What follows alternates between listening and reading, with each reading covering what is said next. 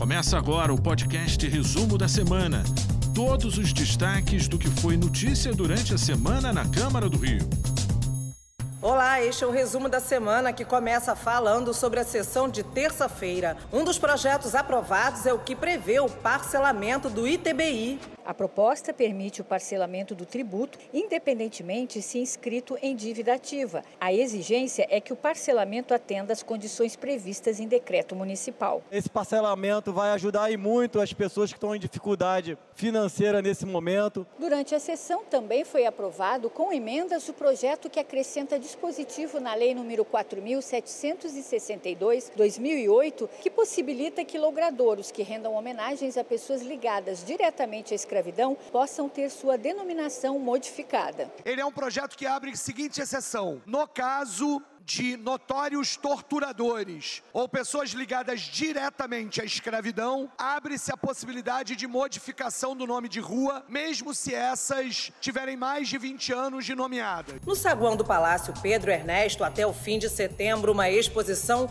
sobre o artista José Pansetti. Pansetti nasceu em 1902 em Campinas, no interior de São Paulo. Viveu na Itália, foi marceneiro, operário, pintor de paredes e marinheiro. As molduras japonesas adornam muitas das obras do pintor que tinham o mar e o litoral como inspiração. Pansetti era, digamos assim, dentro do contexto da arte brasileira, ele foi o poeta do mar, entendeu? Ele foi o pintor do mar, o grande pintor do mar. A exposição Pensão Francesa e as Molduras Japonesas conta com fotos e cartas inéditas do artista enviadas para a Casa Cavalier e revistas O Cruzeiro das décadas de 1950 e 1960, além de serigrafias dessas cartas. A pensão francesa, que dá nome à mostra, é um tradicional prédio de meados do século XIX em Salvador, que recebeu pintor, poeta e marinheiro na década de 1950. Na quarta-feira, a Comissão Especial do Plano Diretor da Câmara dos Vereadores do Rio realizou mais uma reunião territorial. A 13ª audiência pública territorial do Plano Diretor aconteceu no auditório da Escola Municipal Mário Piragibe, em Anchieta, na Zona Norte. O tema discutido foi a região de planejamento 3.6, que é formada por 10 bairros, entre eles Guadalupe, Anchieta, Ricardo de Albuquerque, Coelho Neto, Acari, Costa Barros e Pavuna. A gente tem trabalhado em duas frentes, basicamente. Uma de análise do documento completo e aí das, das propostas para o município inteiro. E na frente territorializada e questão das audiências que a gente está fazendo aqui, tentando mostrar o que está mudando nessa legislação, né, o que, que tinha na legislação anterior. A audiência é realizada de forma híbrida, teve a participação de vereadores, representantes da sociedade civil, da Coordenadoria de Licenciamento e Fiscalização e da Secretaria de Planejamento Urbano. Durante a audiência pública, a comissão especial do plano diretor, composta pelos vereadores e representantes da prefeitura, ouviram as demandas da população local sobre as propostas que impactam diretamente a região. Temos hoje aqui é, uma população muito grande em relação às comunidades, é, a, a problemática das escolas o aumento populacional, a chegada de novos condomínios. Cada vez mais a gente tem pessoas com dificuldade de locomoção, com maioridade, né, que precisam também discutir a questão aí da, do ordenamento é, urbano e tudo mais. O vereador Rafael Aloysio Freitas, presidente da comissão especial, ressaltou a importância do plano diretor e das audiências realizadas. Foi muito importante essa audiência porque a gente conseguiu escutar coisas bacanas que vão ajudar a gente a aperfeiçoar o texto do projeto de lei. É muito importante trazer todo esse projeto para a nossa área que está muito carente, principalmente o bairro de Anchieta, Ricardo. Na sessão extraordinária de quarta-feira, o parlamento aprovou 25 projetos em segunda discussão. Entre eles, o que trata do programa de capacitação de cuidadores de pessoas com transtorno de espectro autista no município e o que declara patrimônio cultural de natureza imaterial do povo carioca, a dança de salão. A finalidade desse PL é de reconhecimento, reconhecer oficialmente essa prática que temos há mais de 200 anos na história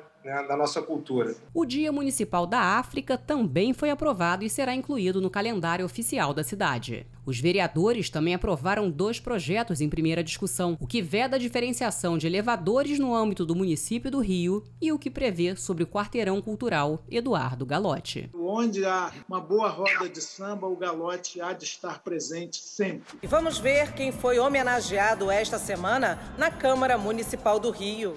A solenidade de entrega de medalhas São Francisco de Assis, terceiro milênio e Juscelino Kubitschek, moções de louvor e aplausos e a medalha Chiquinha Gonzaga a delegados, policiais militares e militares do Corpo de Bombeiros da cidade do Rio de Janeiro aconteceu nesta segunda-feira no plenário da Câmara Municipal. A iniciativa foi do vereador Eliseu Kessler. É muito satisfatório ganhar uma honraria da Casa do Povo, né? O CEPAM, o Comando de Policiamento Ambiental, se sente muito graciado e homenageado, tá? Em nome de toda a Polícia Militar e do nosso secretário de Polícia, Coronel Luiz Henrique Mario Pires. Isso a gente deixa a gente, inclusive, muito motivado para continuar o trabalho.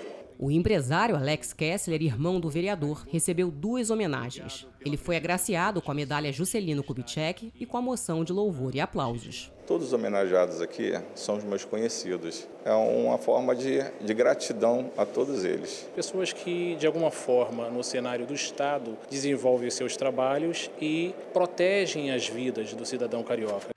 O conjunto de medalhas de mérito Pedro Ernesto foi entregue ao doutor Euderson Kang Tourinho. Ele é presidente da Academia de Medicina do Rio de Janeiro. Eu me sinto muito honrado, duplamente honrado por conta da, dessa outorga. Nada mais justo do que conceder a ele esta nobre honraria, não só pelos seus méritos, mas fundamentalmente pelo ser humano maravilhoso que ele é. A solenidade de entrega do título de mérito esportivo Mestre Hélio Grace à atleta Kira Grace foi uma iniciativa do vereador Carlos Caiado. Essa é a primeira entrega do mérito esportivo. O título foi aprovado em plenário este ano aqui na Câmara do Rio. A homenagem é conferida a pessoas ou entidades que tenham prestado relevantes serviços à causa do esporte. Hélio Grace foi o patriarca da família Grace, um dos grandes responsáveis pela difusão do jiu-jitsu no Brasil e idealizador do estilo de arte marcial brasileira, conhecido como Jiu-Jitsu brasileiro. É uma homenagem dupla, né? Tem uma a medalha aqui, o título que representa aqui pela Câmara Municipal, que é a primeira, um simbolismo muito grande, inclusive da família dela, Ellen Grace, né? Que foi uma grande referência no esporte brasileiro a nível mundial e ela recebe o primeiro título muito muito importante. Ser ela como faz parte da família e também eu estou dando oportunidade, tendo a oportunidade de entregar a medalha Tiradentes quando era deputado, também concedi e ela é uma mulher muito guerreira, ela merece, é um, um ícone da nossa cidade, do nosso estado, do nosso Rio de Janeiro. Me deixa muito orgulhosa em saber que você está ali, né, estreando a medalha Hélio Grace, né, porque pô, meu bisavô foi um homem realmente que levou o nome do nosso país para o mundo inteiro, né, com o jiu-jitsu. E assim, é, é, é, ele me inspira, né, todos os dias. Então, receber essa, essa homenagem me deixa ainda mais, mais feliz. Isso é fruto muito do trabalho que a Kira vem desenvolvendo e a conduta, né, é, a, a, conduta de sempre estar tentando fazer o bem para as pessoas, mesmo que seja, seja um trabalho, né, mas que fazendo bem em prol da sociedade. Este foi o resumo da semana. Obrigada pela companhia. Você ouviu o podcast Resumo da Semana. Acompanhe as notícias sobre a Câmara do Rio em nosso site câmara.rio e nas nossas redes sociais, arroba Câmara Rio.